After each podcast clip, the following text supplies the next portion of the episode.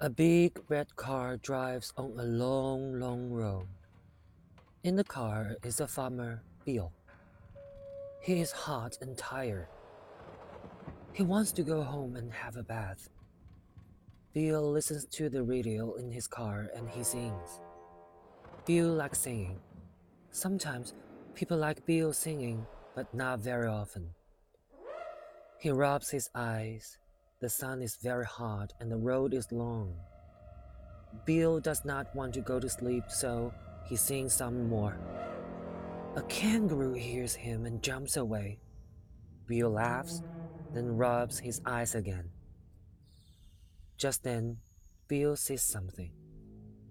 Suddenly, he is not tired and he is not laughing. The hair on his head stands up. There is something on the road. He stops the car and gets out. The thing is a long way in front of Bill.